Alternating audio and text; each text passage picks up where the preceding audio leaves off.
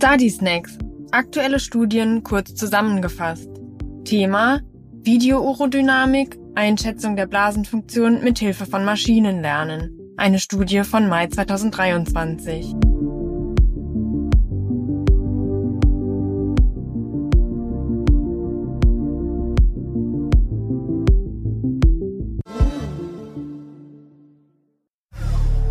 Fragestellung der Studie und Fazit. Menschen mit einer neurogenen Blasenfunktionsstörung, beispielsweise infolge einer Spina bifida, haben ein erhöhtes Risiko für eine Schädigung des oberen Harntrakts. Diese Gefahr kann mithilfe videourodynamischer Untersuchungen abgeschätzt werden. Hierbei werden einerseits verschiedene urodynamische Größen wie die Harnfluss- und Blasendruckmessung sowie eine Beckenbodenelektromyographie erhoben.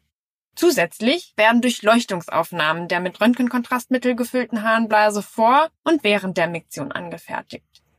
Die bei der Untersuchung gewonnenen Informationen geben Aufschluss über die Speicher- und Entleerungsfunktion der Blase. Allerdings erfordert die Interpretation der komplexen Daten viel Erfahrung und unterliegt einer erheblichen Interobserver-Variabilität.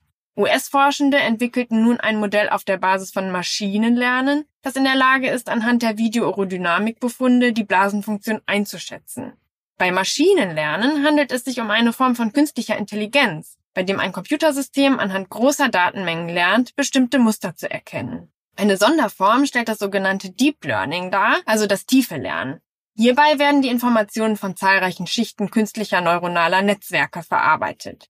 Das von den Forschenden vorgestellte Maschinenlernenmodell berücksichtigt videoaerodynamische Volumendruckaufzeichnungen sowie Durchleuchtungsdaten. Es ist in der Lage, den Grad der Blasenfunktion bei Menschen mit Spina bifida automatisiert und relativ genau einzuschätzen.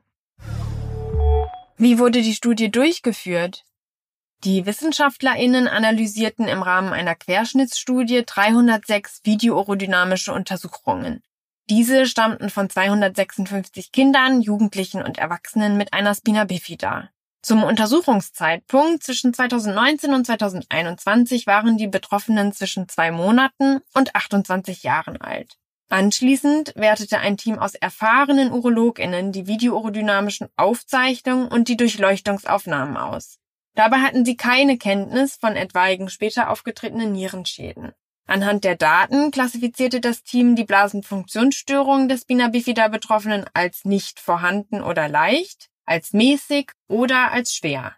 Hierbei berücksichtigten die ExpertInnen alle Faktoren, welche das Risiko für eine Schädigung der oberen Harnwege erhöhte. Beispielsweise eine schlechte Blasencompliance, einen erhöhten Detruser-Leak-Point-Druck, eine Detruser-Sphincter-Dysenergie, eine Detruser-Überaktivität sowie einen vesikouretralen Reflux.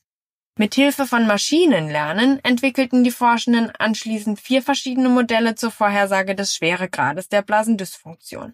Anschließend prüften sie, wie gut sich mit den einzelnen Modellen der Grad der Blasenfunktionsstörung vorhersagen lässt. Was sind die Studienergebnisse? Laut ExpertInnen-Einschätzungen lag bei 110 Videourodynamik-Untersuchungen, also bei etwas mehr als einem Drittel, keine oder nur eine leichte Blasendysfunktion vor. Bei 152 Personen, also in der Hälfte der Fälle, war die Funktionsstörung mäßig ausgeprägt. Bei 44 Personen, also 14 Prozent, war sie schwer ausgeprägt. Bei den vier mittels Maschinenlernen entwickelten Vorhersagemodellen handelte es sich einerseits um ein Random Forest Modell. Dieses basierte auf den von den UrologInnen erhobenen klinischen Daten der videourodynamischen Untersuchungen.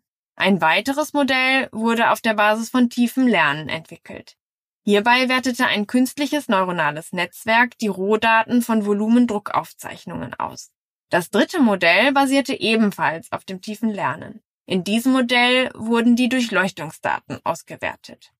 Das vierte Modell war ein kombiniertes Modell, das sowohl die Volumendruckaufzeichnungen als auch die Bildgebungsdaten berücksichtigte.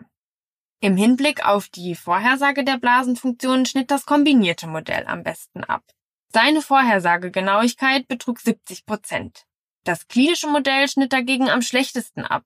Seine Vorhersagegenauigkeit betrug nur 61 Prozent. Zusammenfassend kommen die Forschenden zu dem Ergebnis, dass es möglich ist, urodynamische Untersuchungen automatisiert von Computersystemen auswerten zu lassen. Sollte sich das von Ihnen entwickelte Modell in weiteren retrospektiven und prospektiven Studien validieren lassen, könnte es zukünftig bei Entscheidungen im klinischen Alltag helfen, meinen Sie.